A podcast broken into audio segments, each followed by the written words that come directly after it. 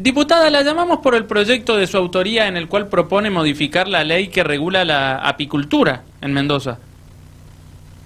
Eh, sí, exactamente. En realidad, eh, luego de haberlo presentado, eh, hemos ido avanzando. De hecho, estuve hace unos días, la semana pasada creo que fue, en la Comisión de Economía de, la Cámara de Diputados y estuvimos viendo algunos este, ajustes sobre el proyecto original que, habiendo sido consultado también con la Dirección de Ganadería, de la cual depende este, el tema de apicultura en la provincia, eh, bueno, se termina transformando en un reemplazo, o sea, deroga la ley anterior, eh, la 6817, y propone una nueva redacción que mantiene, por supuesto, eh, numerosos aspectos de la legislación anterior, pero resulta más ordenado y más armonioso una eh, refrescada general, digamos, junto con algunos temas nuevos. Dentro de los temas nuevos creo que es, fundamental destacar la protección de las abejas, de las abejas melíferas, esto es, son las que normalmente conocemos como abejas domésticas, y también las abejas nativas, que son insectos muy útiles y sin los cuales sería eh, muy difícil la supervivencia de los seres humanos a, corto plazo en todo el planeta, porque las abejas, por la tarea de polinización que realizan, permiten que se reproduzcan numerosas especies vegetales, tanto nativas como cultivadas. Por eso el punto de partida de este proyecto es la protección de estas abejas y por supuesto el combate de las abejas de naturaleza agresiva o que todavía, al menos en nuestra provincia, en nuestro país, este, no han sido estudiadas como para garantizar que no ponen en riesgo a las abejas domésticas. Bien. Eh, sí. Escucho. No, no, diga, diga. Eh, bueno, y el otro eje central es que se declara de interés el desarrollo de la apicultura, eh, tanto en términos de actividad económica, agroindustrial y productiva, y la importancia que tiene para la preservación de la diversidad. Porque, insisto, eh, correríamos riesgos en los seres humanos y también muchos otros este, integrantes del reino animal si desaparecieran las abejas de la faz de la Tierra.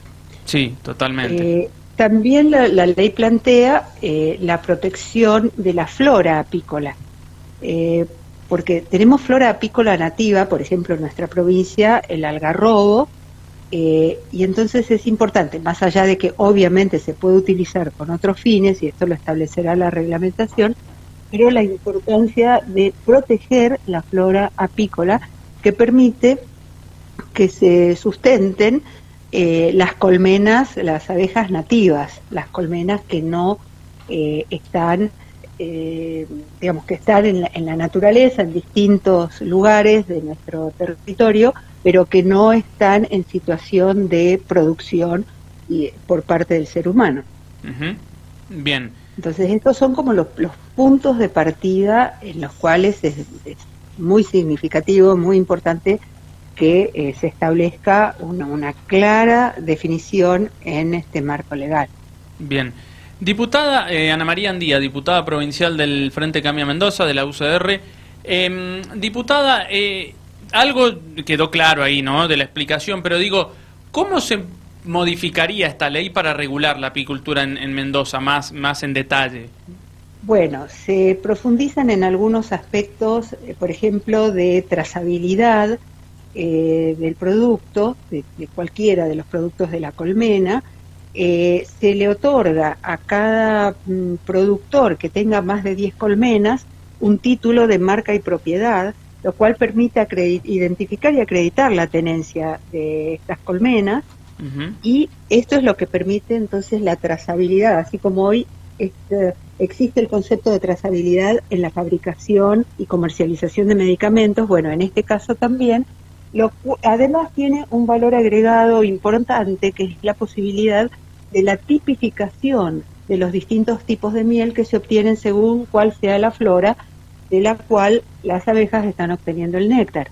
Entonces, todos sabemos cuando vamos a comprar miel que hay mieles más oscuras, hay mieles más claras, algunas que nos resultan más dulces, otras que tienen un sabor más intenso y tal vez no tan dulce. Y eso tiene que ver con la flora de la zona en donde se encuentran esas colmenas. Entonces, la tipificación es un valor económico que se le agrega en el momento de la comercialización de los productos de la colmena, en particular de la miel, pero también de la jalea real, del polen y, la cera, etcétera. Eh, este es uno de los puntos eh, significativos. También hay aspectos de control, por ejemplo, la obligación de registrar toda colmena. También puede ser una colmena que ha sido capturada, una colmena silvestre que ha sido capturada eh, por personas que se dedican a, a la apicultura, pero se debe notificar siempre a la autoridad de aplicación, que es la Subsecretaría de Agricultura y Ganadería. Bien. También los controles en, en los límites de nuestra provincia, a cargo del SENASA, el Servicio Nacional de Sanidad Animal, eh, y en la medida en que se cumplen con todas las reglamentaciones bromatológicas y sanitarias vigentes, estamos protegiendo no solo a las abejas, sino también a la salud humana. Porque muchas veces, eh, lamentablemente, se comercializan productos que son engañosos, eh, si somos un poco distraídos al ir al, supermercado, podemos ver un rótulo que dice producto elaborado en base a miel, pero resulta que sí, tiene un porcentaje pequeño de miel y lo demás es melaza, con algunos otros agregados, y obviamente no tiene el valor nutritivo ni los costos de producción que tiene la miel verdadera. Entonces, estos controles también son eh, muy importantes. Bien, eh, diputada, queda clara esta iniciativa. Eh, queda clara. ¿Está en comisiones? ¿Está siendo analizada? Está... Sí, sí, sí. No, eh, les comentaba, está en la Comisión de Economía de la Cámara de Diputados y la semana pasada yo participé de la reunión de la comisión, eh, acordamos algunos pequeños ajustes, así que la idea es que pueda tener un despacho pronto de economía, entiendo que después va a LAC, a la Comisión de Legislación y Asuntos Constitucionales. Bien. Perfecto. Em, diputada, por otro lado, saliendo de este tema que quedan claro cuál, es el objetivo, la idea, cómo lo propone y demás, eh, ya que estamos hablando con usted, aprovecho la oportunidad para consultarle por otras iniciativas suyas eh, que mm, hoy hablando fuera del aire me las mencionaba, pero obviamente la idea es que lo cuente usted, no que lo digamos nosotros, ¿no? de acuerdo. Eh, quiero compartir con, con todos los que están escuchando, con ustedes que están trabajando, eh, que esta semana tuve realmente una, una, satisfacción importante. El día martes se aprobaron en senadores dos leyes eh, que yo había presentado hace ya bastante tiempo, eh, que están en alguna medida vinculadas entre sí. Esto lo quiero destacar porque no es habitual que se aprueben dos leyes de un mismo legislador en la misma sesión, no, no, no es para nada frecuente. Son las leyes de promoción de los cultivos hidropónicos y los sistemas de producción acuapónicos. Y esto que parece por ahí un trabalenguas, eh, se puede explicar con, palabras bastante sencillas. Eh, pensemos primero que en nuestra provincia, a ver, que hay problemas eh, climáticos a nivel mundial, de desertificación en algunas zonas, de inundaciones en otras, en nuestra provincia vivimos una situación de crisis hídrica crónica ya hace más de 10 años, por lo cual eh, se hace muy importante la responsabilidad al momento de utilizar el agua disponible. La hidroponía es una técnica de cultivo sin suelo, esto es, las raíces de las plantas o bien están eh, sumergidas en agua o eh, pueden estar en otro tipo de sustrato como turba o mm, cáscaras de cortezas de coco que le dan solamente un, en este último caso, un sostén eh, físico, mecánico, pero la planta se alimenta exclusivamente, obtiene sus nutrientes a partir del agua y se eh, mm, permite a través de esta técnica una economía muy, muy significativa del agua comparado con los cultivos tradicionales.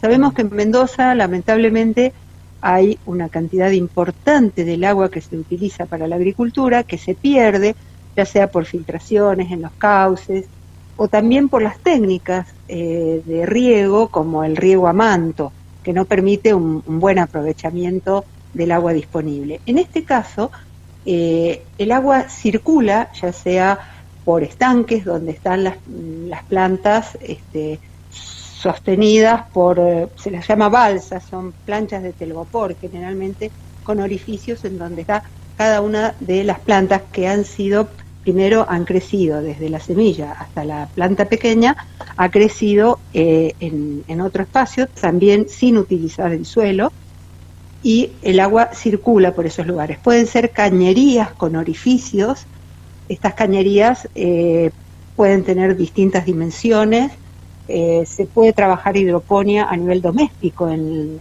la cochera de la casa o en el jardín y también hay emprendimientos este, agrícolas de grandes dimensiones. Eh, hay algunos emprendimientos en nuestra provincia que exportan a otras provincias y fuera del país también los productos hidropónicos. Estos productos tienen una alta calidad, tamaño parejo, eh, no se usa, se usan nutrientes, sí, fosfatos, nitratos, pero no se usan agroquímicos tóxicos eh, y se pueden realizar eh, varios ciclos anuales, cuatro o cinco veces la cantidad de ciclos anuales que se realiza en un cultivo tradicional. esto hace que los productos tengan obviamente un valor de mercado superior se utiliza una superficie de, tierra muy pequeña, no se agotan los nutrientes de la tierra y permite obtener este, productos de muy, muy alta calidad. Esto es la hidroponía. Bien. Si les parece, les cuento ahora sobre la acuaponía. Bien, diga. En la acuaponía hay una economía de agua mucho mayor aún. Prácticamente no se repone agua salvo la que diariamente se puede evaporar desde los estanques, que es una cantidad de litros insignificante en comparación este, con la cantidad de agua que está en los estanques.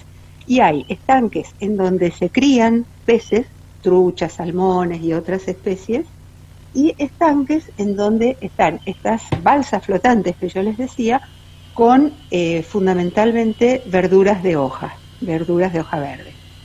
El agua recircula y eh, pensemos en un estanque con peces, que son, se compran los alevinos pequeños, se colocan, obviamente hay que nutrir a esos peces, eso es una parte del gasto que hay para el funcionamiento de la acuaponia, pero que no es este, demasiado alto.